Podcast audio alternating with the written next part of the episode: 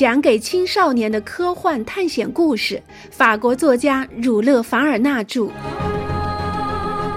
格兰特船长的儿女，一起来开启这段不畏艰险的勇敢之旅吧。他回到甲板上，扼要地向格雷纳凡勋爵汇报了眼下的处境，然后催促他和其他乘客马上回船舱里去。但格雷纳凡勋爵还是想留在甲板上。不行，阁下，约翰·孟格尔语气十分坚决地回答说：“只有我和我的船员才能留在这里，请您回舱去吧。船随时有可能被淹没在波涛里，这该死的波浪会无情地把你们扫到海里的。但我们也许能帮点忙。回去吧，回去吧，爵士。”你们必须回去。这种情况下，我便是这条船的主人，可以下命令。你们必须立刻退下去。我命令你们这样做。约翰·孟格尔以这种命令的口气说话，那一定是情况已经极其危急了。格雷纳凡勋爵明白，他这一刻应该树立服从的榜样，于是他转身离开了甲板。他的三个同伴也跟在他身后回到船舱里，见到两位女乘客，他们也正在无比焦虑地等待着这场同大自然斗争的结果。好个约翰，真不愧是条硬汉子！格雷纳凡勋爵走进方厅时夸耀道：“的确是的。”帕格奈尔回应说。他让我想起你们伟大的诗人莎士比亚笔下的那个了不起的丝毛官，在《暴风雨》剧中，这位思毛官对乘坐他航船的国王叫道：“静下来，离开这里，回您的小屋去。您竟然不能使风雨雷电安静下来，您自己就别废话。我告诉您，别挡我的路。”此时，约翰·孟格尔正抓紧每分每秒，试图使游艇尽快摆脱螺旋桨卡住造成的危机。他决定扯最小的帆来保护游艇最小限度的偏离预定的航线。要想达到这样的结果，船上就必须留下一些船帆，并且要转动帆航，斜扯帆面，使船帆斜面受风。水手小力微扯二层小方帆。又在大尾的支索上拉上一种像三角帆的小帆，同时将舵柄转向下风舷。游艇的行驶性能本来就极好，在风力的推动下，它就像被马刺刺激了的一匹快马般飞奔往前航行。与此同时，船身的侧面却受到海浪无情的撞击，只剩下这些船帆了，还能坚持得住吗？虽然都是由邓迪城产出来最优质的帆布做成的，但世界上又有什么布料能抵御如此狂风巨浪呢？这种微帆斜扯的航行有一个很大的优点，可以让浪涛打在游艇最结实的那地方，而且还能使船保持原先的航向。当然，这样的航行也并不是毫无危险。帆船很可能掉进前浪或后浪之间留下的大漩涡里出不来。可是，约翰·孟格尔已经没有选择的余地了。他决定邓肯号始终保持微帆斜行的航行方式，在所有的桅杆和船帆没有被狂风折断或吹垮前，船员们都守在他的左右，时刻准备着哪里需要人手就补在哪里。约翰把自己的身子固定在船尾的侧支索上，十分小心地审视着滚滚怒涛的洋面。这种危险的情形持续了整整一夜。尽管大家都希望在黎明时风暴能稍微变弱些，但奈何天公并不作美。将近清晨八点时，狂风仍在怒嚎。更糟糕的是。狂风以每秒近三十六米的风速，竟然变成了飓风。约翰虽然默不作声，但心里已在为他的航船和船上的乘客无比忧虑了。邓肯号侧倾太严重了，甲板的主支柱由于倾斜而不断咔咔作响，有时前尾帆的辅助帆航竟然被浪尖猛烈地冲撞着。刹那间，船员们都以为游艇再也不能从万顷波涛中扬帆航行了。所以，当水手们都手握斧头，想冲去砍倒大桅侧支索时，早已被狂风吹断了的翻边绳的船帆，竟像庞大的信天翁一样飞走了。邓肯号总算直立起来了，但是在波涛上还是无法把握方向。轻飘飘的，颠簸的吓人。所有的桅杆基本上都从尾座折断了，船身已不可能长时间经受如此强烈的左右摇摆。它的水上部分已经疲惫不堪。一旦船壳板解体，接缝裂开，海浪就会乘虚而入。扯上专门用来抵御风暴的船首三角帆，是约翰·孟格尔现在唯一的办法。然后听天由命。扯上被吹下，再扯上，再被吹下。经过好几个钟头的艰苦努力之后，到下午三点，那三角帆才挂到前尾的支索上，听风摆布了。就这样，在那一片帆布的支撑下的邓肯号，任凭风浪推动，以难以计算的速度向东北方向飞速漂流着。他必须保持最大的速度，因为他的安全现在就取决于他自己的速度了。有的时候，游艇的速度既然超过了飞奔的波涛，他锋利的船头勇敢劈风破浪，像巨鲸一样钻进波涛，任凭海浪扫过他的船身，从船头扫到船尾。有些时候，他的速度又和波涛的速度差不多。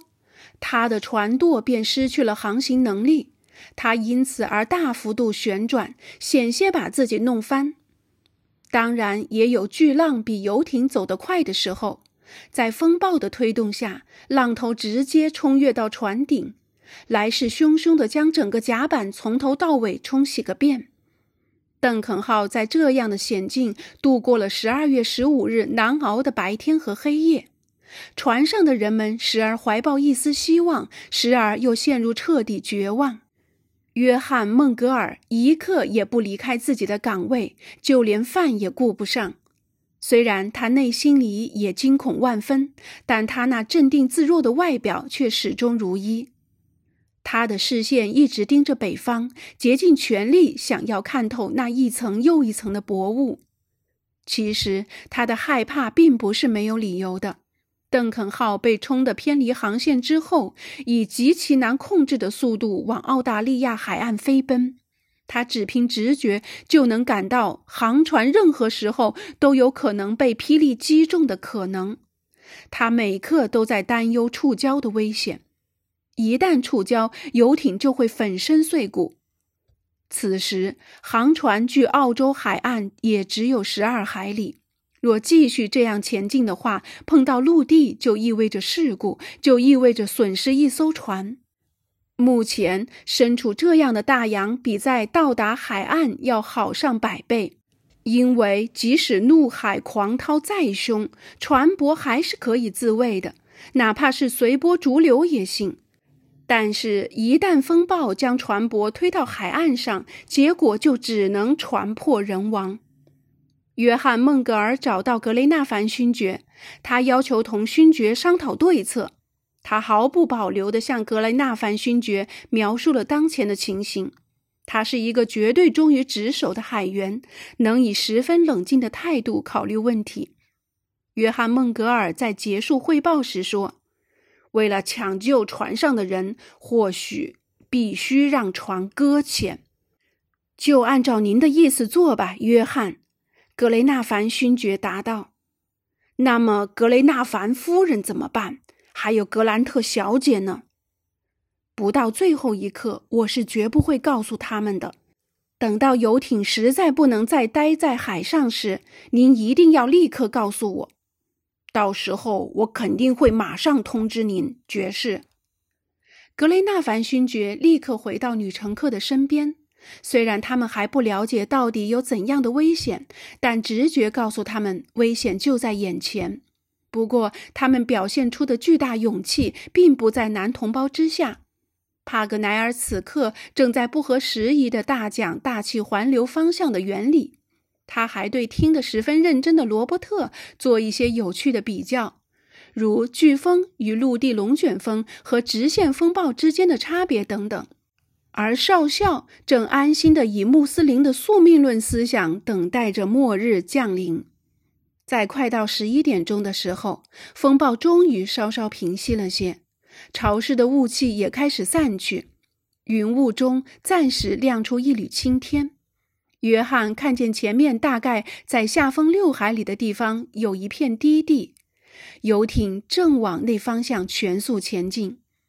就在此时，眼前突然出现了一个个高的怕人，有的竟达到五丈多高的巨浪。约翰心里清楚，汹涌的巨浪一定是撞到了坚实的阻挡，才会激起那样高的波涛。那里有沙滩，他对奥斯汀说：“我也这样认为的。”大副答道：“我们的命运全都握在上帝手里。”约翰又说。假如上帝不让邓肯号找到可以进入的航道，假如上帝不亲自护送我们进入航道，我们就全都完蛋了。船长，这一刻潮头很高，或许我们能乘潮头跨过那片沙滩呢。可是您看，奥斯汀，那波浪太高了，哪条船能顶住这么高的浪头呢？我的朋友，还是祈祷上帝保佑我们吧。这时，在三角帆的推动下，邓肯号正以骇人的速度向海岸飞奔去。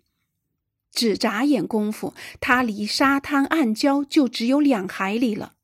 雾气时不时地把陆地遮盖起来，但透过白沫飞溅的浪花，约翰仍然能模糊地看见沙滩的那一边有一处略微平静些的天然锚地。邓肯号在那里可以相对安全点。但问题是，怎样才能安全到达那里呢？约翰请船上的乘客都到甲板上，他不愿意在游艇即将失事的那一刻才把他们关在尾楼里面。格雷纳凡勋爵和他的旅伴们凝视着那巨浪滔天的海面，玛丽格兰特吓得脸色发白。约翰，格雷纳凡勋爵小声对青年船长说道。我必须想办法救我的妻子，或者和她一道葬身海中。你就负责格兰特小姐吧。好的，先生。约翰·孟格尔边回答边用勋爵的一只手为自己拭去眼泪。这时，邓肯号距离沙滩越来越近了，海面上仍然狂涛汹涌。原本船身下应该有足够的海水可以载船越过那一带危险的浅滩。但是眼下惊涛骇浪翻滚，将船不断抛向空中，又摔回海面。这样的话，在游艇翻越浅滩时，肯定会使船尾龙骨碰到海底。那么，有什么办法可以让波涛跳涌的缓和些，让海水流得顺畅点儿？总之，让波涛汹涌的海面变得稍微风平浪静些呢？良久。约翰·孟格尔想到一个破釜沉舟的主意，油！他叫道：“小伙子们，放油，放油！”全体船员立即明白了他这话的意思。原来他是想在海面上浇一层油，可以抚平怒涛，因为油层浮在海面上能够润滑海水，使海浪降低冲击力。虽然这个办法见效快，但相应的效力消失也快。船只在越过那些人工处理的海面后，大海还是一样的疾风浪高，在海浪后面的船就只能听天由命了。在这生死攸关的紧要时刻，全体船员都分外有劲，一个个装满海豹油的大木桶很快被他们吊上了尾楼，木桶被他们用斧头砍开，再把它们挂在左右舷的舷墙外面。挂牢了，顶住！约翰·孟格尔边指挥边等待着有利的这一刻。二十秒钟过后，游艇已来到被咆哮的涌潮挡住的通道入口。就是这个时候，倒油！青年船长叫道。船员们将大木桶倾斜下去，大量的海豹油从木桶侧面汹涌流出。刹那间，一层稠腻的油就把那躁动的海面抚平了。邓肯号风驰电掣般地驶过了暂时平静的海面，终于来到了那汹涌的沙滩后边的平坦的天然锚地。与此同时，游艇身后那摆脱了油层桎梏的大洋，又以难以名状的狂暴汹涌起来。